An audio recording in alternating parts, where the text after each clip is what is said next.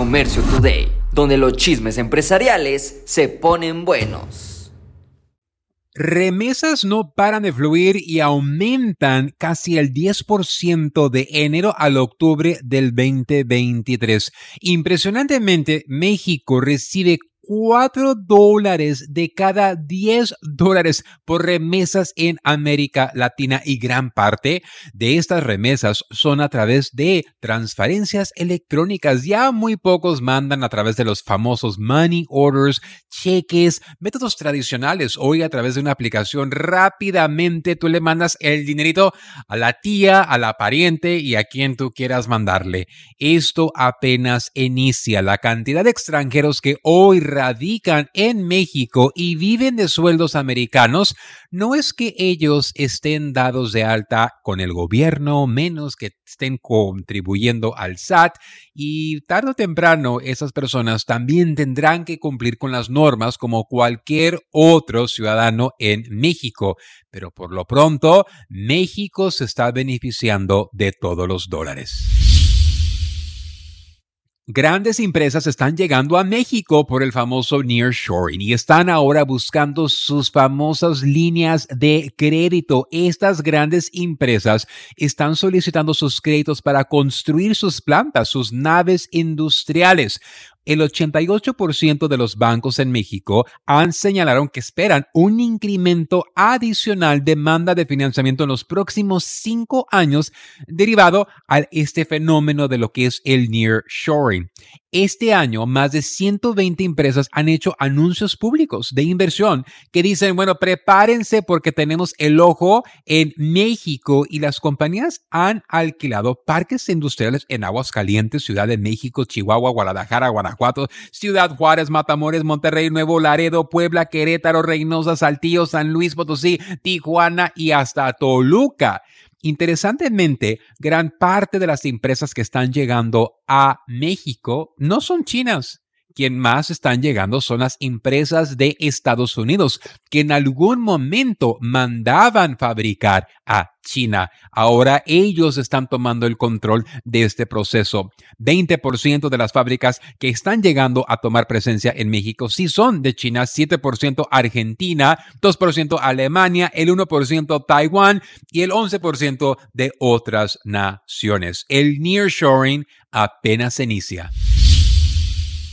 Los estadounidenses están gastándose hasta lo que no tienen. Los consumidores están haciendo lo que se nombra el gasto fatal para lidiar con el estrés del gasto que ya no me alcanza, que ya no tengo. Hay trabajo, pero no quiero trabajar. El 35% de la generación Z y el 43% de los milenios están gastando por gastar. No quieren confrontar sus preocupaciones económicas y lo que prefieren es, pues bueno, me olvido y gasto por el momento. Interesantemente, del 96% de mil adultos estadounidenses encuestados, el 27% realiza gastos fatales. Es decir, se queda sin dinero por tal de simplemente comprar. De hecho, el 32% de los compradores en Estados Unidos se están endeudando en los últimos seis meses debido al aumento del gasto y el 47% de los estadounidenses ha notado una disminución en sus ahorros en los últimos seis meses y tristemente el 52% dijo que ni para los chicles tenía. O sea, no tienen ni dos mil dólares en el banco. Y de cada cinco personas encuestadas, no tienen nada. Ni 20 dólares, ni un billetito de 100.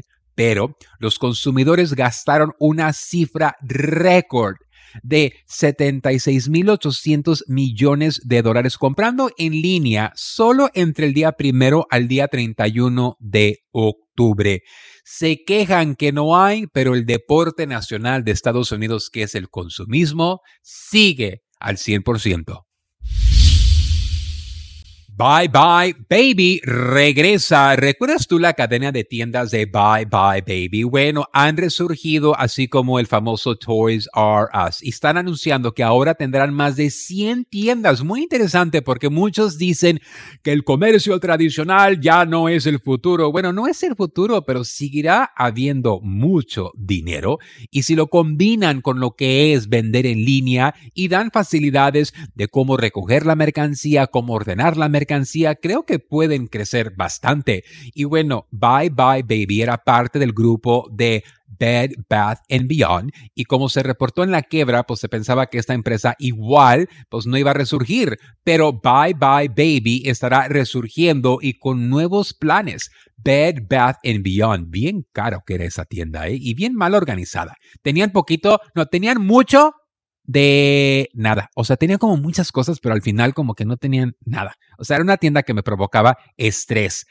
Bed Bath and Beyond fue adquirida por Overstock.com, una empresa que se dedica al comercio en línea y ahora adoptaron el nombre Bed Bath and Beyond y tan pronto, pero no la empresa, tan pronto la adquirió Overstock.com y cuando tú ibas al sitio, ahora aparecía Overstock con el logotipo y la marca de Bed Bath Beyond. ¡Qué buena adquisición!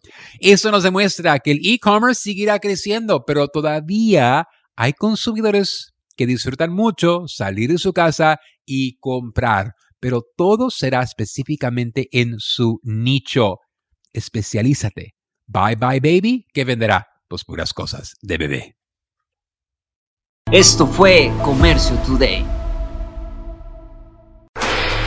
Hola, yo soy Carlos Márquez y te invito a vivir una experiencia única en la gira empresarial China 2024 descubrirás la esencia de la cultura china durante 13 emocionantes días en cuatro fascinantes ciudades. Aparte, tendrás capacitación de exportación, fabricación y temas mayoristas.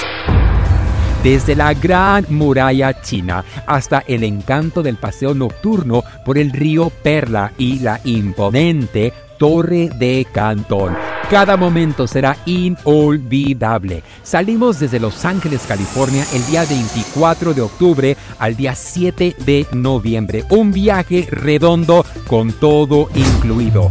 Vive la mejor experiencia empresarial y turística de tu vida. Inscríbete ahora en giraempresarial.com o comunícate al 888 286 3131